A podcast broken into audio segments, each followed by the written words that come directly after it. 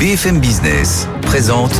Tous les jours, j'entends quoi? De nouvelles solutions, de nouvelles entreprises, de nouvelles levées de fonds. Mais c'est extraordinaire. J'ai dit qu'il y a un vrai souci, il faut créer de l'emploi. Je suis assez d'accord avec euh, ce qui a été dit. Il suffit d'écouter BFM Business. Voilà, magnifique. Guillaume Paul, Audrey Tcherkov. Good evening business. Allez, 19h, c'est parti, la deuxième heure de Good Evening Business en direct, bien sûr, jusqu'à 20h. Rebonsoir, Audrey. Rebonsoir, Guillaume, rebonsoir à tous. Et donc, dans l'actualité ce soir, bah, Bruno Le Maire qui lâche rien, hein, décidément, sur le, le pouvoir d'achat. Il nous a dit quoi ce midi Que le, les fameuses négociations commerciales, les negoco, comme on dit dans le jargon, bah, elles vont reprendre plus vite que prévu pour espérer des résultats plus vite que prévu. On va vous raconter tout ça. Puis on en parlera pas mal dans les experts tout à l'heure, évidemment. hein. Oui, à partir de 19h15, c'est le match de la rentrée qui se poursuit, bien sûr. Et puis, on parlera aussi forcément de la réforme des retraites. Ça y est, elle entre en vigueur, euh, c'est demain. Est-ce que c'est la der der ou alors est-ce qu'on y retournera dans quelques années? Eh bien, on posera la question à nos experts et puis on reparlera aussi de ce plan présenté aujourd'hui pour soutenir les entreprises françaises à l'export. Convaincus ou pas convaincus, euh, on vous répond tout à l'heure. Déficit de 164 milliards d'euros quand même. Ouais, hein, c'est bon. Les experts du soir, bah, il y a du lourd ce soir encore. Hein. Léonidas Calogero-Poulos, Henri Sterdignac et Guillaume Autier. Ils arrivent dans un quart d'heure et nous on est là jusqu'à 20h évidemment sur BFM. C'est parti. Good evening business, le journal.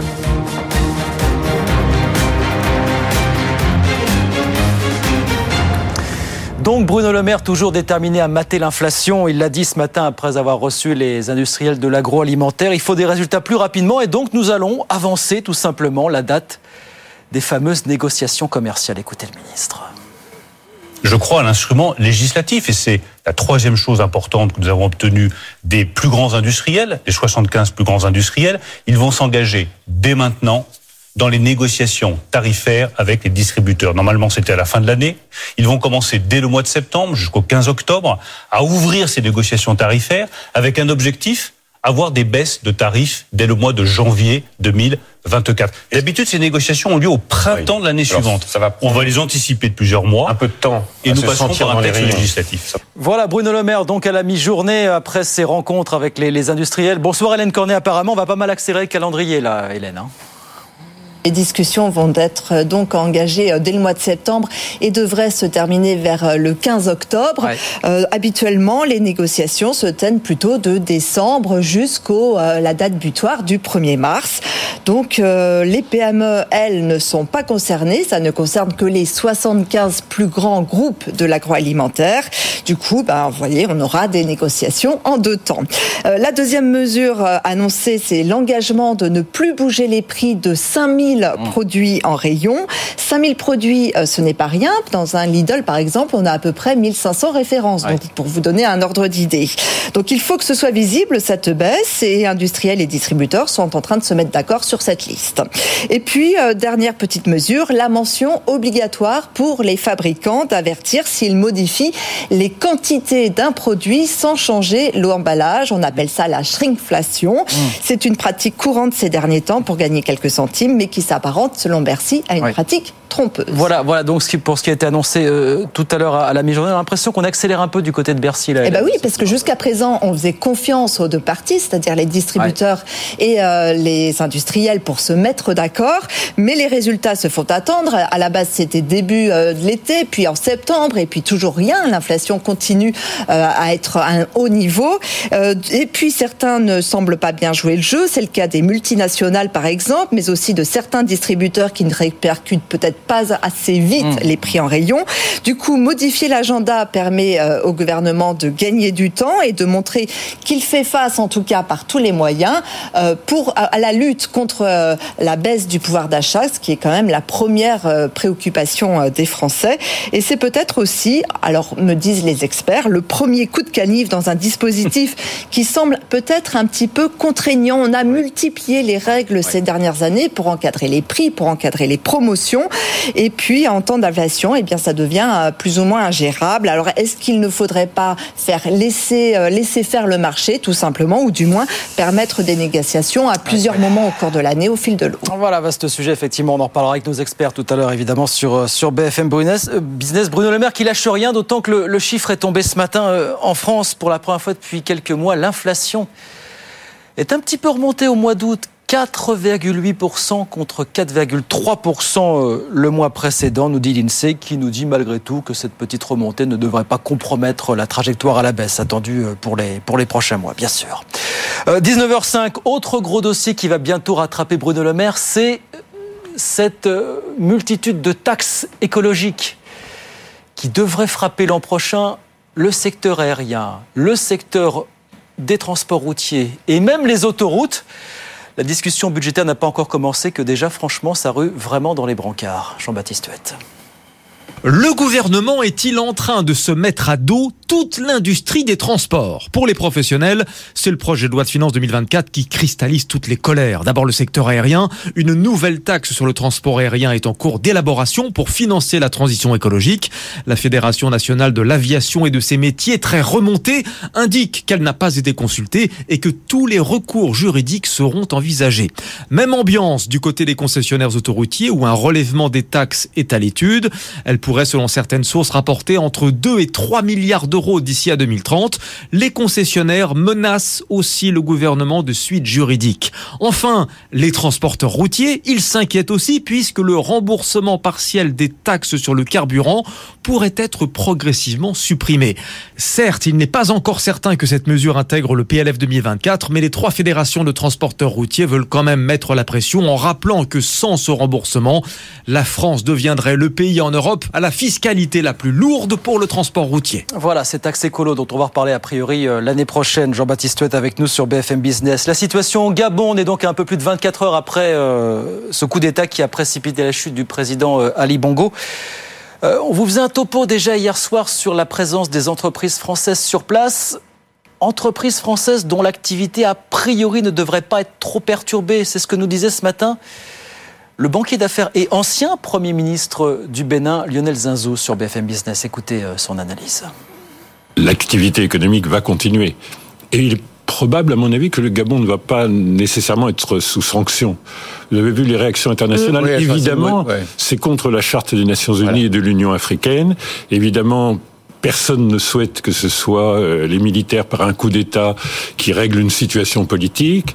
Mais au fond, malgré tout, il y a un petit problème particulier au Gabon qui a été souligné par, par l'Allemagne dans sa réaction, qui est qu'il y avait une situation d'élection euh, dont la sincérité n'était pas, euh, pas acquise, où il y avait peut-être eu même une inversion des résultats. En cela, c'est très différent du Niger. Voilà l'ancien Premier ministre du Bénin, Lionel Zinzou, avec nous ce matin sur, euh, BFM Business. Dans l'actualité des entreprises, on s'attendait à ce genre d'annonce, malheureusement. En Suisse, UBS annonce 3000 suppressions de postes consécutives au rachat de Crédit Suisse. Il se trouve qu'UBS a finalement décidé d'absorber la, la branche locale de son concurrence qui euh, crée visiblement énormément de doublons entre les deux groupes. Euh, en France, la débâcle continue dans le secteur de l'habillement. NAFNAF, on l'a appris seulement aujourd'hui, a demandé à être placé en redressement judiciaire. Là, en début de semaine, le groupe emploie 660 salariés en France il compte environ 130 euh, magasins. Et puis alors, toute autre chose pour terminer. Ah, c'est incontestablement l'une des séries les plus attendues euh, cette année. Le fameux manga One Piece, vous savez, qui est adapté en live action. Il est disponible depuis ce matin sur Netflix et c'est un carton absolu. Rarement Netflix avait dépensé autant d'argent pour produire une série. Nathan Cocampo nous raconte ça. Un bateau iconique, un équipage de pirates hétéroclites et un capitaine connu dans le monde entier pour son courage et son humour. Luffy, Zoro, Pipo, Sanji et Nami sortent enfin du célèbre manga One Piece pour atterrir sur nos écrans en prise de vue réelle. Une première vivement attendue pour une histoire débutée il y a 25 ans et qui dépasse aujourd'hui les 100 tomes. One Piece, c'est tout simplement le manga le plus vendu au monde. 500 millions d'exemplaires ont été publiés dans une quarantaine de pays. Un succès toujours en cours et porté aussi par les animés. Plus de 1000 épisodes et 20 saisons ont déjà été diffusés dans le monde. D'où l'énorme attente des fans pour cette série au budget colossal. 144 millions de dollars pour cette première saison de 8 épisodes, soit près de 18 millions de dollars par épisode. À titre de comparaison, la dernière saison de Game of Thrones, c'était 15 millions de dollars l'épisode. Soutenu par son mangaka Eiichiro Oda et développé pendant plus de deux ans, la série a toutes les cartes en main pour trouver son public. Ce serait alors une première pour une adaptation de manga en de vue réelle. Voilà, One Piece disponible depuis ce matin sur Netflix. Nathan Cocampo avec nous sur BFM Business. 19h09, on retourne sur les marchés.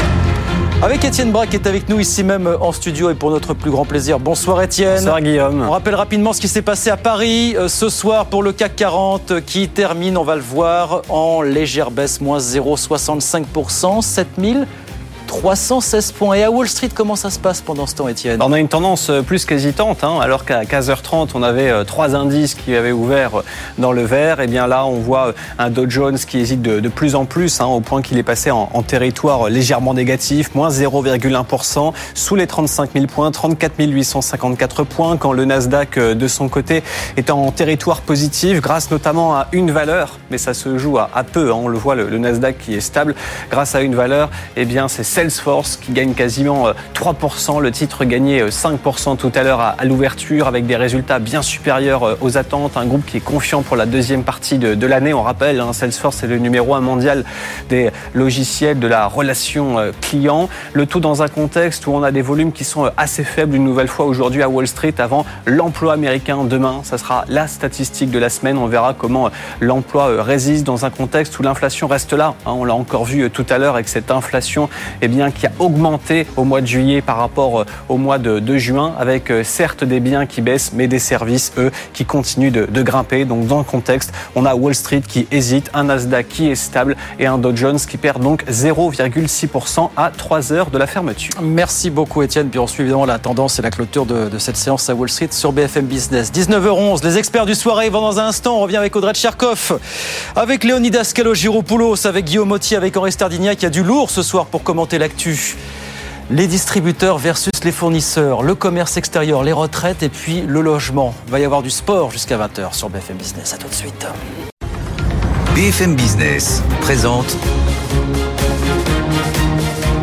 Good Evening Business, les experts du soir. Allez, c'est parti Première partie des experts du soir pour notre plus grand plaisir en direct jusqu'à 20h, bien sûr, pour refaire et débriefer toute l'actu du jour. Audrey Tcharkov avec nous, rebonsoir. Rebonsoir Guillaume, rebonsoir à tous. Léonidas Kalogiropoulos est avec nous. Bonsoir Léonidas, Bonsoir à tous les deux. PDG de Médiation et Arguments, fondateur d'Entrepreneurs pour la République. Henri Stardignac, bonsoir. Bonsoir. Économiste à l'OFCE, membre des économistes atterrés. Puis Guillaume Motier qui est avec nous. Bonsoir Guillaume, bienvenue. Bonsoir Guillaume. PDG de Meilleur Taux, bienvenue dans cette nouvelle formule agrandie qui marche encore mieux que l'an dernier.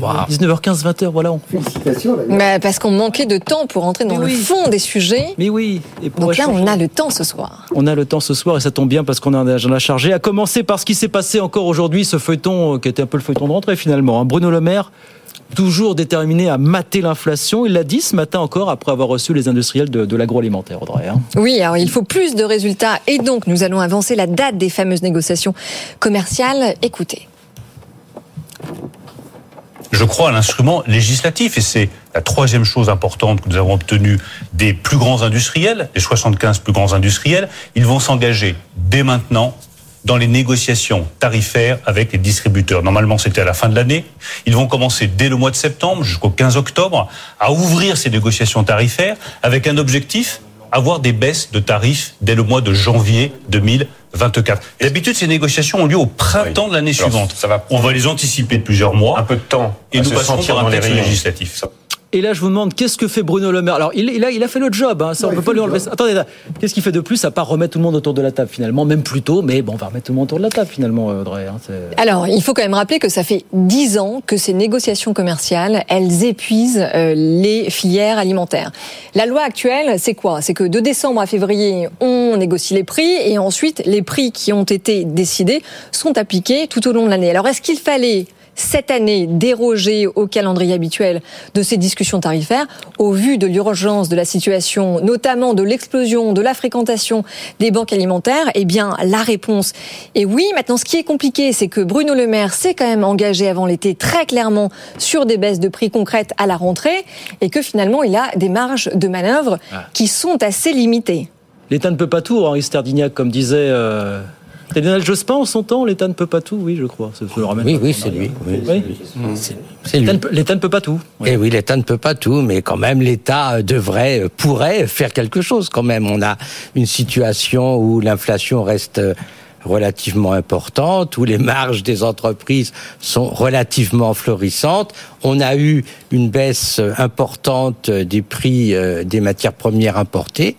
Et donc, il est assez logique que la, le gouvernement fasse des efforts, demande aux entreprises euh, des efforts pour avancer les baisses nécessaires de prix.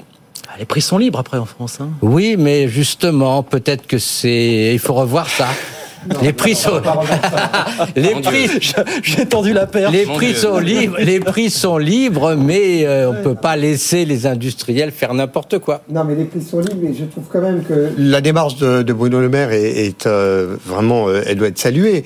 on n'est pas rentré dans une économie dirigiste, celle peut-être que vous, vous voudriez promouvoir. Il dit aux partenaires vous êtes autour de la table et on a un atout, c'est la concurrence un atout formidable. C'est que euh, on n'est pas devant un seul acteur, on est devant quantité d'acteurs qui vont chacun pouvoir euh, prendre leur panier de, de, de produits, euh, faire des efforts. Et de ce point de vue-là, s'il y a des répercussions de, de baisse de prix, c'est bien parce qu'ils sont dans une concurrence pour avoir des parts de marché.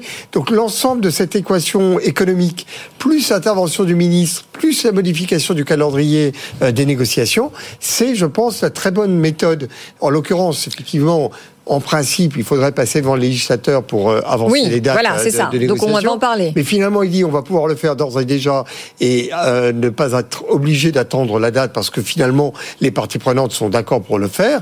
Eh bien, non, c'est vraiment, je trouve, une très bonne méthode de co-construction d'un progrès collectif. De ce point de vue-là, euh, je trouve que Bruno Le Maire continue à être un ministre qui, euh, depuis six ans, trace une route très intéressante. Guillaume, vous, est-ce que vous êtes d'accord justement sur ces mesures qui sont quand même, on peut les qualifier de mesures coercitives. Moi, je suis franchement beaucoup plus sévère que Léonidas. C'est-à-dire, je, je trouve que. Alors, à l'égard de qui? De Bruno Le Maire ou des entreprises? et de, de, façon plus générale de la posture de l'État. C'est un match assez étrange où, au fond, c'est l'arbitre qui veut absolument jouer au ballon. Au fond, euh, cette, cette situation, je dirais même cette chorégraphie, on l'a déjà vu 100 fois. Euh, des euh, industriels et des grands acteurs économiques qui sont euh, convoqués comme des mauvais élèves à Bercy, et finalement ensuite un ministre qui annonce comme s'il s'agissait de son propre argent des mesures. Je trouve que c'est totalement infantilisant pour dire les choses. C'est infantilisant à un double titre. D'abord, comme vous l'avez dit, ça fait l'impasse sur le principal levier qui est la concurrence. Je rappelle que les Français ont une offre très large de grande distribution. Ils ont des acteurs qui sont très engagés sur le pouvoir d'achat comme Leclerc.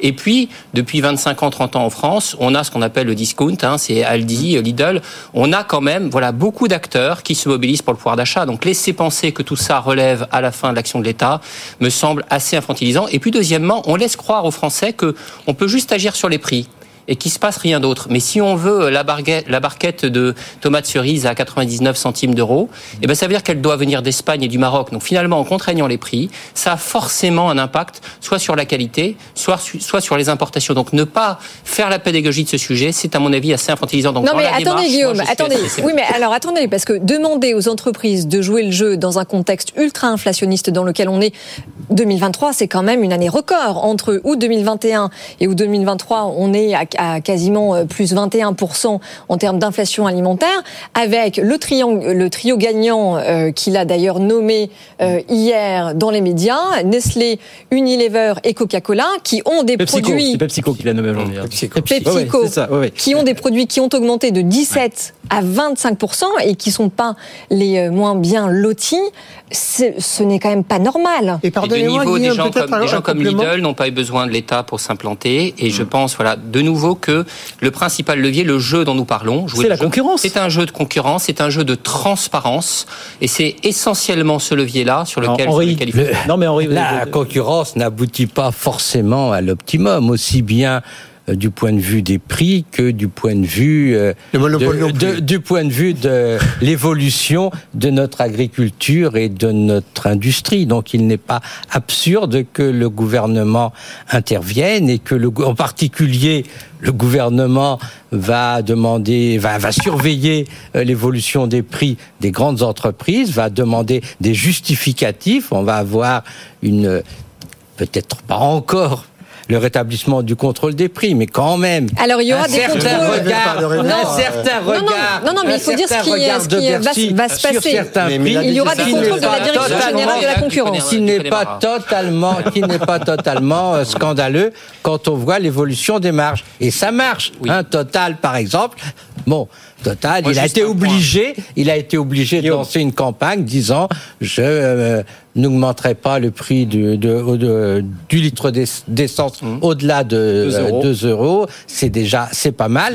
Voilà. Et Moi, je veux juste rappeler parce que on, dit ah les marges sont confortables. Nous venons de vivre un été où quand même un acteur très emblématique de la grande distribution en France, qui est le groupe Casino, a frôlé le euh, finalement la cessation de paiement. Oh, attends, attendez, non mais Guillaume, bah, voilà pour des raisons qui n'ont rien à voir avec ce dont on parle. Je rappelle que dans et ça a été très très bien analysé, à un moment donné, les parts de marché de Casino ont baissé parce que les prix étaient plus élevés que la concurrence de 3 ou 4% Ça prouve bien qu'il y a une pression concurrentielle extrêmement forte dans ce secteur. Et ne partons pas du principe que les marges sont infinies. Non, mais, non, mais alors attendez, juste, Léonidas, je rappelle quand même les derniers chiffres de l'INSEE qui montrent que l'excédent brut d'exploitation des industries agroalimentaires a gagné 13 en un an. C'est un record depuis 94. Donc, enfin, moi, ça ne me choque pas de rappeler à tout le monde que tout le monde doit jouer le jeu dans le contexte actuel. Moi, je ne suis pas du tout choqué par euh, l'exercice de Bruno Le Maire. Je, suis d'autant moins petit exercice de Neyman Chem, là, aujourd'hui, franchement, euh, sur PepsiCo, Nestlé, Unilever, ça va. Écoutez, euh, je ne sais pas si le Neyman Chem était utile, mais moi, j'ai trouvé que son exposé euh, n'était pas un exposé dans lequel il tirait toute la couverture à lui. Il a clairement dit que les acteurs avaient pris des engagements, qu'il a salué les acteurs industriels. Euh, alors ceux qu'il a désignés, euh, à la vindicte, euh, il les a désignés, mais pour le reste, j'ai trouvé qu'il a considéré que finalement il y avait une mobilisation générale. C'est un peu son rôle de, de, de, mobiliser. Certes, il a aussi dit que la DGCCRF pouvait faire des contrôles pour vérifier s'il devait y avoir des et abus. Après, et après, il fait les contrôles. Et après bah, Ah si, si, si, si, absolument. On la fin de l'histoire. Oui, si, si. la fin de l'histoire. Non, mais alors attendez. Si, il y aura des contrôles de la Direction générale de la concurrence, euh, de la consommation et la répression des fraudes, qui est euh, un service de Bercy, avec des sanctions le cas échéant. alors effectivement, il a annoncé. J'ai pas trouvé que c'était la, pierre angulaire de son de, de, de, sa posture. Je trouve qu'il a plutôt salué les acteurs économiques dans l'effort qui était le leur, salué le fait qu'on avait 1500 produits euh, au début de l'année, il y en a 5000 aujourd'hui oui, qui rentrent dans le panier de. de, de, de et c'est beaucoup, sachant qu'un Lidl en moyenne c'est 1200 produits. C'est énorme, enfin c'est globalement énorme. Donc je, je, trouve que finalement il y a là une mobilisation. Enfin, on n'est pas rentré en économie euh, dirigée. Pour ce qui est de l'intervention du législateur, c'est juste pour permettre d'avoir plus de flexibilité sur le calendrier des négociations.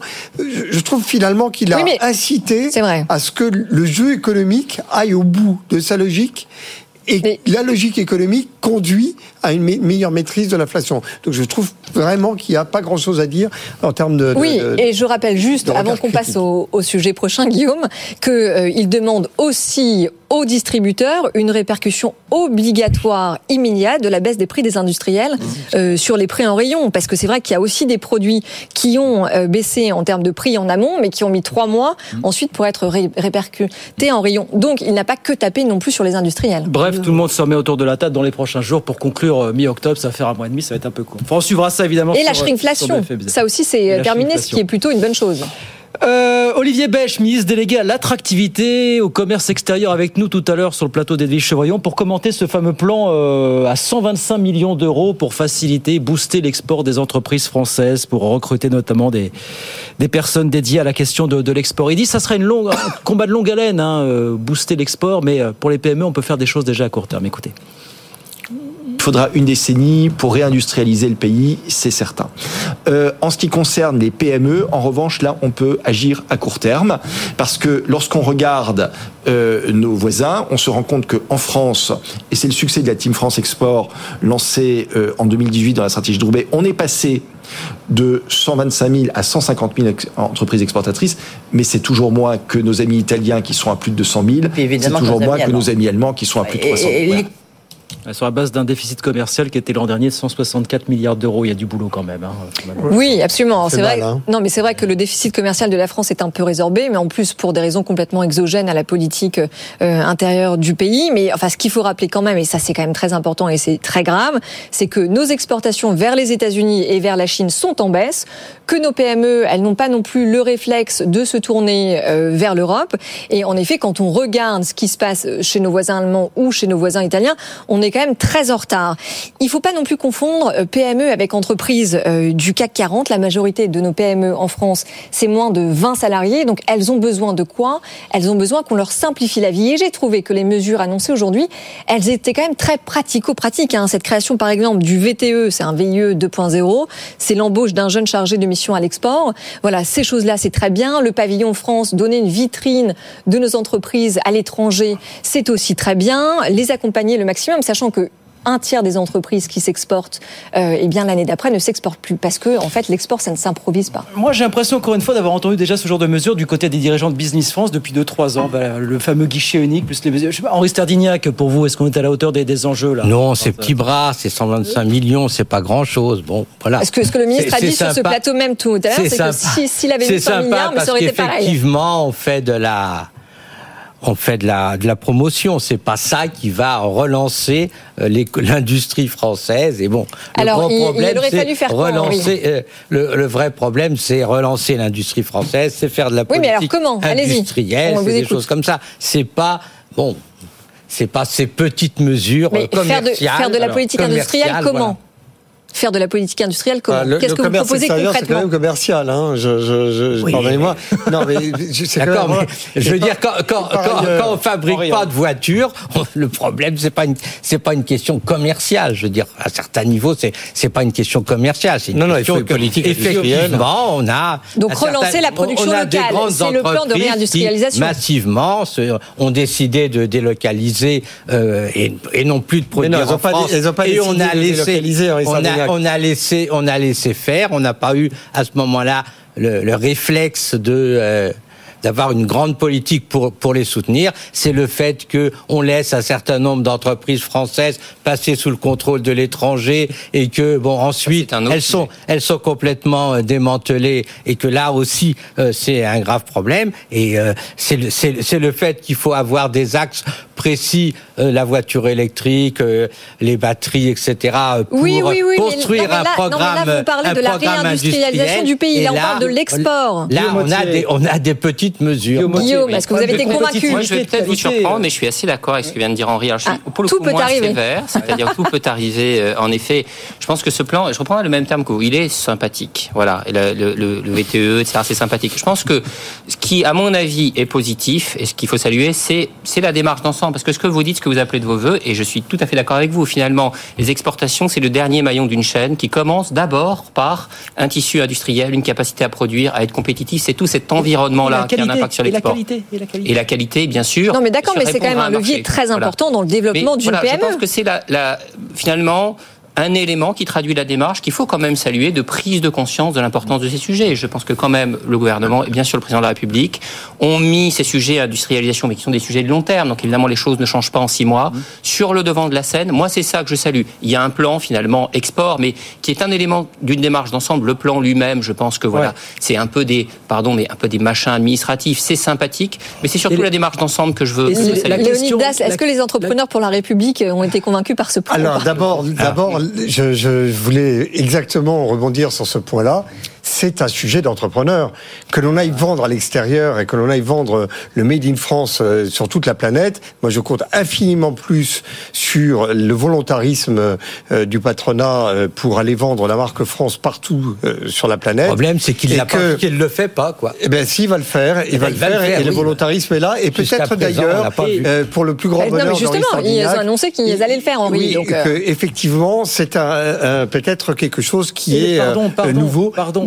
On va faire la pause. La question de la qualité, c'est Menel Le Chip qui rappelait cette expression pour désigner la qualité des produits français. Ça va vous faire hurler, mais il dit toujours la qualité de l'Espagne avec les prix de l'Allemagne. Oh là là. C'est peut-être un peu réducteur. Je sais que c'est réducteur pour Est-ce qu'il n'y a pas un peu de ça Est-ce qu'il n'y a pas un peu de ça quand même, Léonidas Écoutez, il y a énormément d'innovation, il y a énormément de design qui, euh, enfin, qui est novateur dans, dans, dans, les, dans les productions françaises, énormément de PME. Donner la possibilité, d'ailleurs, il y a un des axes du plan euh, export du gouvernement important qui est la digitalisation. Oui, oui, oui, on va en parler dans un instant. Des, voilà, des, des, vitrines numériques pour pouvoir vendre. Parce qu'il faut le dire, on est quand même très en retard, les sur on le est très en retard, mais j'en je, je, veux infiniment plus euh, au monde privé qu'au monde public dans ce domaine. Euh, ça fait très longtemps qu'il euh, y a là un filon que euh, des entreprises euh, auraient dû euh, prendre en main. Maintenant, il y a de nouveaux outils. On revient au même sujet, l'État ne peut pas très certainement euh, pouvoir les utiliser. Et je, je trouve que c'est formidable que l'État fasse ce qu'il a fait.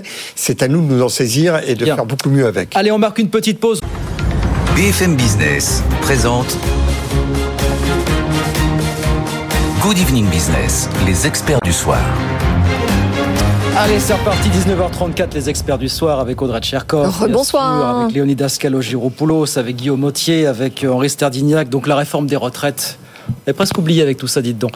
Euh, qui va donc entrer en vigueur à partir de demain, vendredi 1er euh, septembre, hein, puisque les principaux décrets sont parus euh, au cours de l'été au, journal officiel. Question d'ensemble, on va revoir quelques chiffres généraux dans un instant. La question d'ensemble, c'est au moment où cette réforme dont on attend parler entre en vigueur, quel est votre état d'esprit? Est-ce que tout ça vous laisse quelques mois après encore un goût d'inachevé ou pas finalement, Audrey Écoutez, je trouve ça compliqué de revenir sur ce sujet dont on a tellement traité euh, avec vous, messieurs, notamment sur ce plateau pendant les euh, derniers mois. Maintenant, les 31 textes d'application, ça y est, ils sont publiés. Euh, les premières pensions qui sont liées aux nouvelles règles, elles vont arriver grosso modo d'ici un mois.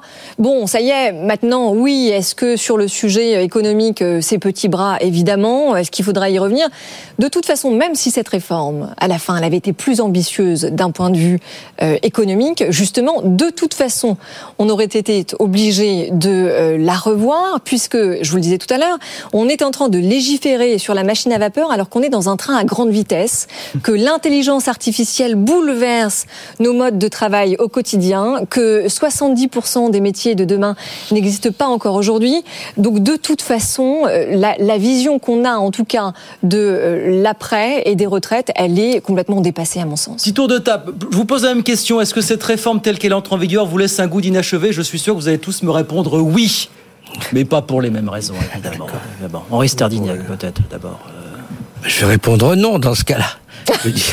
L'esprit de contradiction d'Henri Sterdignac. Ah oui, on a un système par répartition. Bon, voilà, la logique du système par répartition, c'est que de temps en temps, ben voilà, on fait des réformes pour euh, pour que ça tienne, quoi. Donc, il est logique que, mais est-ce que ça va tenir on reste dans le même système. Non, mais c'est très bien on fait des petites, on fait des, des, ajustements sur l'âge de départ, sur euh, le montant des pensions, éventuellement euh, sur euh, les ressources, mm. sur le taux de cotisation. Voilà, c'est le jeu normal de la répartition.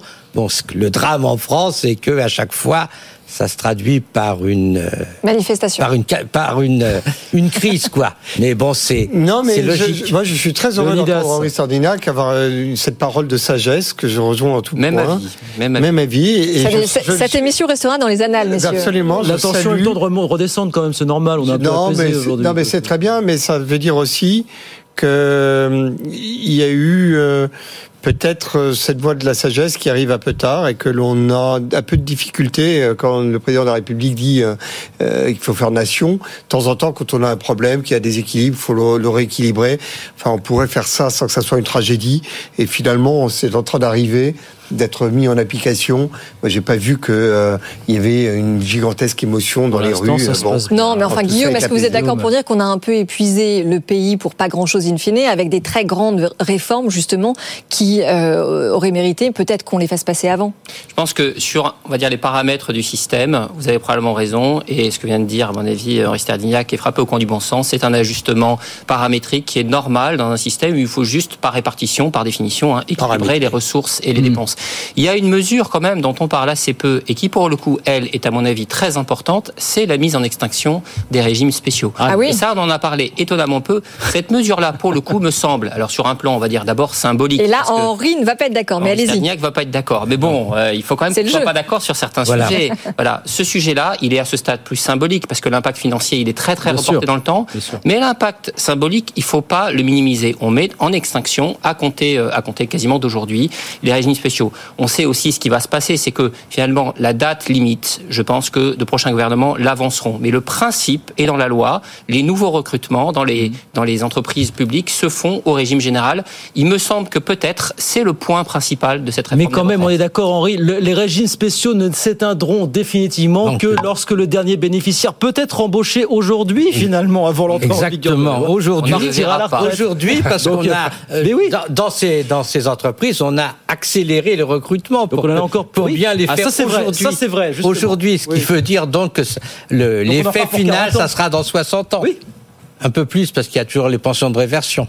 Oui. Donc non, mais c'est quand même. Bon, on sera plus là pour le voir. Bien sûr, il fallait, euh, il fallait uniformiser. Le problème, c'est que il fallait sans doute uniformiser un peu plus vers le haut, c'est-à-dire en tenant compte d'utiliser les régimes spéciaux pour lancer une grande réforme de la pénibilité, de, de, de pour, pour bien euh, distinguer à l'intérieur des entreprises et des branches quels sont les travaux qui sont pénibles et ceux qui le sont pas. Et puis, il reste quand même un problème, c'est que dans ces grandes entre, dans ces entreprises, il y a des travaux pénibles. Euh, mais comment on va les gérer hein et puis, il y a une loi de travail, et puis il y a des, des, des, discussions euh, l'ANI euh, régulières. Donc, véritablement, je pense que on, a beaucoup d'autres occasions de traiter de ces questions. Enfin, juste, mais je m'excuse, mais Henri Lebras, le grand, le, le, fameux démographe français, le rappeler au regard du choc démographique qui nous attend, on n'est quand même pas tout à fait à la hauteur. Hein. Si, parce disons, y a, le gouvernement a un programme qu'on peut discuter ou pas, consistant à dire bon, on va avoir le choc démographique, mais en contrepartie, on va baisser progressivement le niveau relatif des retraites, de sorte que on va passer sans augmenter les taux de cotisation. On peut le discuter, sans doute que ça va trop loin, que la baisse prévue du niveau des retraites est excessive, mais c'est le plan du gouvernement. Alors ensuite, donc, voilà, c'est comme, ça. C'est comme ça. C'est comme ça. Hervé Lebras est lui-même opposé à la réforme, donc il manque un peu de cohérence dans ce Alors attendez, attendez justement, parce qu'on parle de cette réforme quand même pour, pour ben non, justement, puisqu'il y a la challenge, Guillaume. Oui, justement, ben, enfin, il y a une réforme qui est une réforme paramétrique, et puis on a un démographe qui peut-être avec des bons arguments, mais s'oppose à la réforme. Il dit qu'elle va pas assez loin, il manque un petit peu de cohérence. Alors attendez, il n'a jamais appelé de ses voeux des évolutions courageuses. rappelons quand même de quoi on parle. Valentin voilà, nous a rejoint. Bonsoir Valentin, merci d'être avec nous. Rappelez déjà bah, les grands chiffres, les grandes mesures de cette réforme qui entre en vigueur demain en quelques chiffre pas trop, mais il en faut quand même. Un petit peu. Évidemment, la mesure la plus forte, on le sait, c'est le recul de l'âge de départ à la retraite, relevé de 62 à 64 ans, au rythme de 3 mois par année à partir de la génération 1961. La durée de cotisation qui devait être allongée par la réforme Touraine, déjà le sera selon un calendrier plus rapide, 173 trimestres dès 2027 contre 168 aujourd'hui.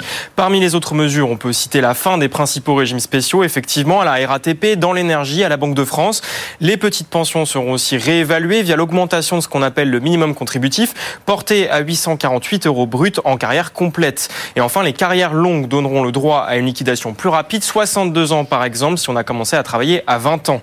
Les pensions, d'ailleurs, elles vont augmenter. On touchera en moyenne 40% de sa rémunération à la retraite en 2070. C'est 37,3% aujourd'hui. Autre effet redistributif cette fois, les pensions les plus modestes seront revalorisées de 4 à 12% en moyenne. Les plus importantes, elles, baisseront entre 1 et 2%. Mais alors sur les effets macroéconomiques, Valentin, quels sont les premiers calculs du corps euh, justement sur les effets de cette réforme? Eh bien, Les dépenses doivent être freinées Selon le Conseil d'orientation des retraites, donc la réforme va les amener à 13,5 points de PIB contre 13,7 sans la réforme. En gros, c'est trois quarts de points de PIB de moins que ce qu'on envisageait dans les prévisions précédentes. Du côté des ressources, le corps souligne en revanche qu'il est difficile de discriminer pour l'instant ce qui relève de la réforme ou ce qui relève de dynamique démographique ou macroéconomique. Il met donc en garde pour l'instant contre des interprétations qui seraient hâtives, mais on constate que le déficit persiste a priori. Oui, le système de retraite est excédentaire pour l'instant, plus 0,2%, mais les déficits arrivent dès 2025 selon le corps et seule une croissance supérieure à 1,3% du PIB pourra équilibrer les comptes à long terme. Et voilà, merci beaucoup Valentin. Valentin Gris avec nous sur BFM Business. D'où, d'où la question que je vous pose désormais, est-ce la DER Parce qu'il vous a pas échappé que beaucoup d'experts, attendez, disent ne vous l'aurez pas, on va y retourner à la fin de la décennie parce qu'à 2032, les déficits seront plus élevés que, prévu. Qu'on y retourne avec un outil euh, au service du débat qui soit plus efficace et plus moderne plus éclairé, et plus moderne Léonidas pardon, que les productions du corps. Oui. Que le corps qui a véritablement dans l'ensemble de ce débat porté une responsabilité considérable sur le fait qu'il n'y avait pas les termes du débat sur la place publique pour que tout le monde puisse au moins euh, être d'accord sur les paramètres dont on parle, notamment sur l'ampleur des déficits. Moi, je suis heureux d'entendre aujourd'hui le corps nous dire qu'en 2025, il va y avoir des déficits. Que ne l'a-t-il pas dit au moment où on était au corps du débat?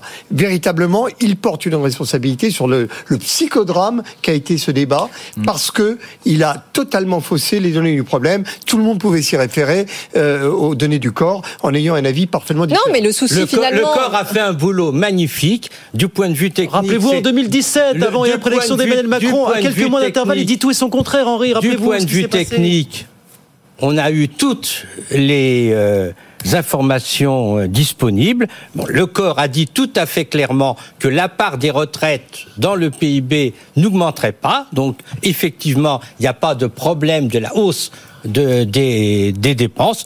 Le problème, c'est la politique du gouvernement consistant à faire baisser les ressources du système par des moyens comme le fait que dans la fonction publique, au lieu de donner des salaires, on donne des primes. Et c'est à cause de ça que effectivement, il apparaît un déficit. Mais ce déficit, il n'est pas pas, il est lié aux retraites, il est lié, il est lié à une politique Alors, salariale du gouvernement qui est euh, totalement euh, Henri, scandaleuse et absurde. Henri, je, je ne suis pas d'accord avec vous, mais Guillaume non plus. Guillaume, allez-y. Non, mais les ressources versées par l'État au régime de retraite, elles n'ont pas du tout baissé. Ça, c'est factuellement faux. Je Elles vont baisser, Non, non, elles vont elles n'ont cessé d'augmenter. Et par un mécanisme qui est très simple, c'est un mécanisme technique, c'est que la cotisation patronale versée par l'État, elle s'ajuste pour équilibrer le système de fonctionnaires. Donc quand le système est en déficit, l'État compense. Donc, Et ça, c'est 25-30 milliards d'euros. On parle de montants colossaux. Oui, alors voilà, c'est ça. On est en train Maintenant, de à quel prix on À est en quel train prix de parler des peut- prévisions du corps Pas du tout, on et parle de de la stratégie actuelle. oh, et de la stratégie du gouvernement. Oui, mais vous avez dit ont baissé. Ça, c'est faux. La stratégie du gouvernement, ça consiste à faire euh, baisser- à faire passer le- les ressources que apporte l'État à l'ensemble du système public de deux points, un point de PIB, ça crée un point de déficit et c'est là qui fait la, travail scientifique fait la se fait toutes choses égales par ailleurs. Donc on prend les règles et on dit voilà les règles telles qu'elles sont aboutissent à et elles aboutissent à quoi? À 30 milliards de déficit. Vous savez Ça, très bien que ce qui est important du, point de vue social, c'est quelle est la part Bon, du PIB que l'on consacre aux retraites. Bien, je Cette PIB, préfère, mais pas du tout. C'est un paramètre et pas le seul. Et je le seul paramètre intéressant. Henri Sardignac avec Bon. la sagesse de tout à l'heure, C'est le en seul l'occurrence, paramètre pardonnez-moi, intéressant. euh, une mauvaise foi pas tentée sur allez-y, oui. 13,5, euh, ayant aussi l'objectivité de reconnaître que c'est le taux le plus élevé du monde. Alors peut-être qu'il y a un ou deux pays plus élevés. Nous sommes enfin, de très, très très loin dans la partie droite de la distribution. Donc 14% d'une économie, pas d'un budget public, hein, d'une économie, Économie consacrée aux retraites, c'est trop. Et donc l'objectif de si est- de faire baisser ce pourcentage, c'est un objectif parfaitement légitime. On peut pas dire qu'il y a un dogme et que ce 13,5 ou ce 14% doit rester intangible. Il doit évidemment baisser. Non, mais alors, Nous non, avons- mais attendez. où il y aura de plus en plus Attends, de personnes âgées. Il est, notre système est Oui, basé mais justement, c'est le problème de démographie dont je retraités parlais. doivent avoir le même niveau de vie que les actifs à peu près. Et dans ces conditions, ce taux ne doit pas. Bon, on vous mettra euh, pas d'accord baisser. là-dessus. Il doit Est-ce qu'en revanche, est-ce qu'en revanche, est-ce qu'en revanche, vous êtes d'accord pour dire que les prévisions euh, qui ont été faites tablent sur une croissance qui est très optimiste? Voilà. Oui, elle était Oui, très obligée, oui, mais, mais oui. voilà. Quand on, Ah oui, regarde comment oui. fonctionne le corps, en fait, le corps, c'est deux parties. Le corps, c'est des équipes techniques qui sont des équipes issues de l'INSEE qui travaillent très bien, c'est des grands experts. Et puis, c'est les partenaires sociaux. Et c'est eux qui déterminent, au fond, les scénarios. Et d'ailleurs, il y en a toujours plusieurs hein, sur lesquels eh bien, on se base. Donc, les équipes techniques, elles sont évidemment pas en cause, elles ont fait du bon travail. Mais les partenaires sociaux peuvent pas s'empêcher de prendre toujours, alors des scénarios, on va dire, raisonnables, et puis, et c'est toujours biaisé dans ce sens-là, des scénarios très optimistes qui montrent que si, euh, effectivement, l'économie française fait 4% de croissance pendant les 30 prochaines années, alors il n'y a pas de Alors, ça problème. Ce que vous, ce que vous Vous vous dites souvenez- exagéré. vous vous Est-ce que vous dites rapport- oublie vous- Est-ce que vous dites oublie un autre partenaire? Ce que vous dites oublie un autre partenaire qui est l'État? C'est l'État qui impose Bon. Au corps d'avoir les cinq premières années calées sur les prévisions que nous envoyons à Bruxelles. Et dans ces conditions, effectivement, il y a un biais. Mais bon, on peut dire le, on peut dire la chose autrement. conclure. Quelle que soit la croissance, quelle que soit la croissance, compte tenu de l'évolution démographique et une fois qu'on a fait l'effort maximum pour que les gens travaillent relativement tard, il faudra de toute façon consacrer une partie importante de notre PIB aux retraites. Vous parlez et du ça, fond. quel que soit Henri le système. pardonnez-moi, ce n'est pas au corps de venir se mêler du, du débat. Ça, c'est un débat que l'on peut avoir avec des contradictions et des désaccords, mais une fois que l'on est au moins d'accord sur le constat scientifique de la situation, ce n'est pas au corps de commencer le débat dans ses conclusions. Donc le corps n'a jamais commencé Mais le si, débat Le corps a dit Non, mais le tout et problème, c'est que contraire. les euh, prévisions du corps, elles ont été interprétées de manière différente Non, non, en mais fonction le- des le différents corps- acteurs de la le société. vous le corps a dit clairement, Allez, il bon, existe alors- une incertitude sur la croissance. Je, vous- je, je, je présente plusieurs scénarios. Il existe Conclusion. une incertitude Donc, sur différentes interprétations. Je reviens à la Voilà. question qui était celle du début. Conclusion, on ne vous aura pas mis d'accord. au La DRDR, non. au Alors voilà, la DRDR, oui ou non Non, bien sûr Bah que non, non. C'est la- Les experts C'est réponse générale. Après, c'est le, le- le timing. Les experts d'élection disent, par exemple, vous ne l'aurez pas fin, fin des années 2020. Quoi. Voilà. Oui ou non, fin des années 2020, on y retourne d'une manière. Non, on n'y retourne pas. On, y, on est à peu près. On y retournera, on est à peu euh, après près les dans une prochaines élections, situation Henri satisfaisante On y jusqu'en retournera, j'espère, 2035. autrement. On y retournera au sport. On n'y Oui, retournera mieux. pas Pas deux qui pareil. Je veux dire. Mieux et de Macron manière a plus essayé de retourner autrement. Il, a essayé de 2007 à 2020. Bien. Il n'a pas réussi. Allez, 19h49, encore un sujet. On voulait parler un peu immobilier. Bah, Ah oui. Ah oui, l'immobilier. Eh oui. Eh oui. Euh, À mon que avis, ça vous mettra pas d'accord non plus. Non mais plus. allons-y quand même. Bah oui, parce que c'est c'est Marie Cœur de Roy qui a mené, qui a mené l'enquête. Est-ce que oui ou non, la baisse de l'immobilier des prix qu'on nous prédisait depuis un certain temps, est-ce que ça se concrétise enfin finalement hein?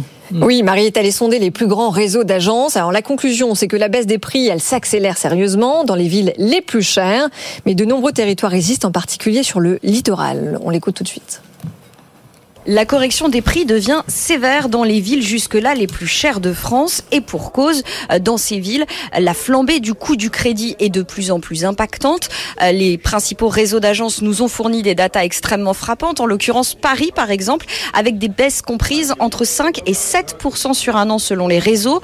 Euh, À Lyon, on est sur une baisse de prix de l'ordre de 5% et puis plus spectaculaire encore, le cas de Bordeaux.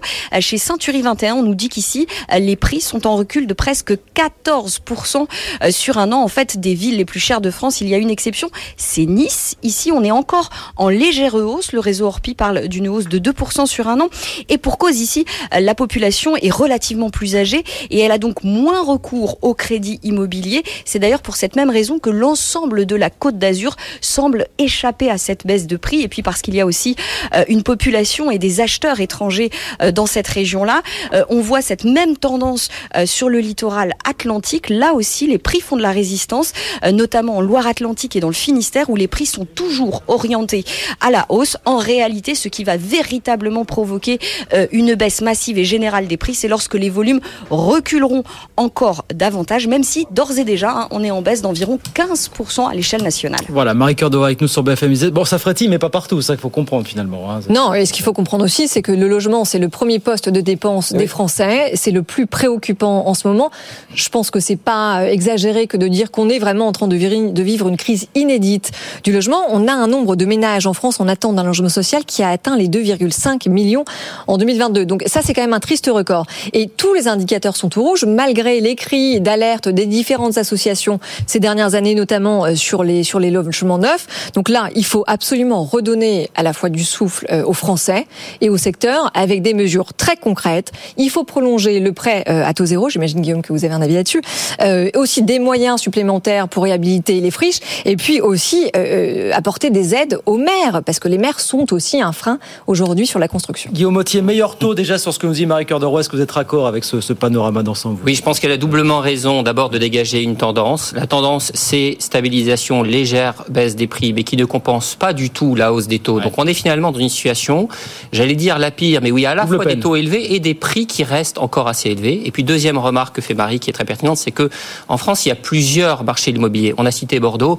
Bordeaux, il y a eu vraiment une bulle sur les prix. Et donc le fait qu'il y ait une petite correction, c'est moins le reflet d'un contexte économique que d'une situation locale. Donc face à cette situation qui est une vraie situation de crise, avec beaucoup d'attentisme en face, les prix, en fait, n'ont pas encore beaucoup baissé. Ils commencent un petit peu, mais c'est très timide. Par contre, eux, les taux ont beaucoup, euh, beaucoup monté. On a un vrai, finalement, problème de pouvoir d'achat immobilier. Les, Français, en moyenne, ont perdu 20 ou 25 de pouvoir d'achat immobilier à l'achat, on va dire en, en 12 mois, à peine, à peine 12 mois, 12, 18 mois. Qu'est-ce qui va se passer qui va corriger ça? Premièrement, il y aura probablement un effet un peu mécanique, mais qui va mettre du temps. L'effet dont on parle, hausse des taux, qui se traduit par une baisse des prix, comme on l'a dit, ça a commencé à se produire. Il faut quand même, je parle sous le contrôle de l'imminent économiste euh, à ma gauche, faire le pari que voilà l'économie va nous rattraper et que ce mécanisme, ce mécanisme aura lieu. Deuxième type de mesure, il faut quand même éviter de rajouter des contraintes, notamment sur l'accès au crédit, comme on l'a dit à plusieurs reprises, des, des normes comme le HCSF, qui sont venues avant tout ça et qu'on a maintenu et même renforcé. C'est totalement contracyclique, c'est totalement à contre On veut dire c'est pour maîtriser l'endettement, pour pas laisser l'endettement des ménages. Euh, Évidemment, mais laissons faire les banques qui sont quand même des gens qui savent gérer les risques. Euh, là, un petit peu comme sur le sujet de la grande distribution tout à l'heure, de quoi l'État se mêle-t-il en venant imposer des règles de ce type dans le contexte qu'on connaît? Henri Sterdignac.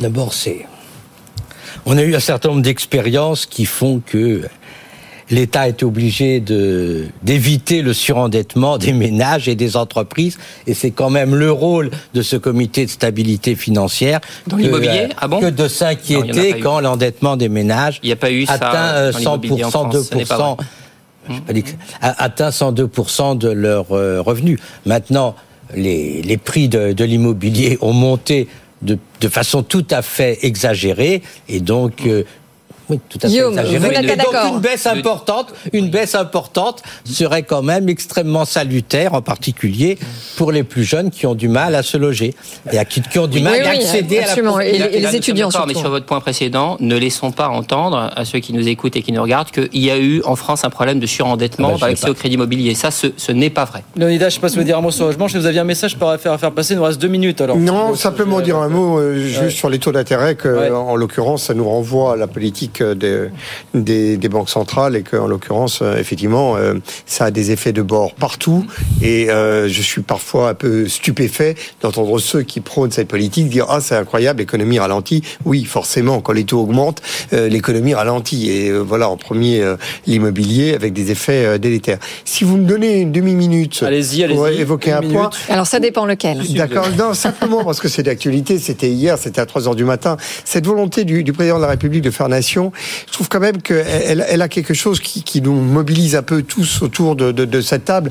Euh, inviter tous les partis politiques à faire nation, c'est quand même oublier que euh, des citoyens qui veulent agir, qui veulent être euh, proposer des solutions, c'est des entrepreneurs. Et, et je trouve que dans cette volonté de, faire nation, il devrait, parce que ça fera plaisir à Henri Stardignac, aujourd'hui les entrepreneurs, tous ces, ces, ces dizaines de milliers de nouveaux entrepreneurs que nous avons tous les ans en France, qui est probablement la plus optimiste nouvelle de notre pays, ce sont des entrepreneurs qui ont des solutions, qui veulent développer euh, euh, des, des Mais en même temps, Léonidas, dans- on ne peut pas dire que le gouvernement euh, oublie les entrepreneurs. Il Non, était très présent au MEDEF. il y a une politique de l'offre depuis six ans. Oui, mais la politique de l'offre, ce n'est pas dire aux entrepreneurs mettons-nous autour de la table. Alors peut-être un peu Bruno Alors, Le c'est Maire quoi quand il euh, propose. euh, Mais on à vous la a donné distribution- 40 milliards. Quand- non, mais ça n'a rien à voir. Ça Oui, n'a et, rien à et, voir. et- et- et- et- et dix autres qui arrivent et qui vont être étalés dans le temps. Non, On a non, donné non, 40 ça n'a rien à milliards, on a fortement affaibli On a baissé, on du Vous n'avez l'IS. rien On a baissé compris, l'IS. Allez. rentrer dans cette dynamique-là. Il s'agit simplement de dire que lorsqu'on cherche des solutions sur les banlieues, sur la connaissance, sur la décarbonation, les entrepreneurs sont là et il faut les mobiliser également. Et je suis pas certain que l'on arrivera à faire nation uniquement en voulant associer les citoyens à la fabrication de la loi, c'est très bien, mais à apporter des solutions à tous les défis du pays, là véritablement, je pense que l'on peut. Mais vous êtes prêt pour faire nation. 2027, Léonidas Bah oui. Eh bien, vous voyez, en tous les cas, les Vous êtes, entrepreneurs vous êtes toujours dans l'idée que euh, les entrepreneurs, on va leur donner un rôle Non, non, non. particulier Allez, c'est rien au leur niveau donner du politique. tout. Non, non. Vous voyez, Allez, on a rien Et puis les donner. entrepreneurs, il faut, faut distinguer. hein. Il y a des entreprises qui effectivement vont dans le bon sens, vont dans le bon sens. Il y en a d'autres. Bah, il y a les bons Bon, et, les, les autres. Bon Pour chasseur qui et les mauvais les chasseurs, Henri Sardignac sera là pour les Allez, c'est fini. Merci à tous les trois, Léonidas Calo, Giroud Poulos, Guillaume Mottier, Henri Sterdignac. Merci messieurs, à très vite euh, sur BFM Business, bien sûr.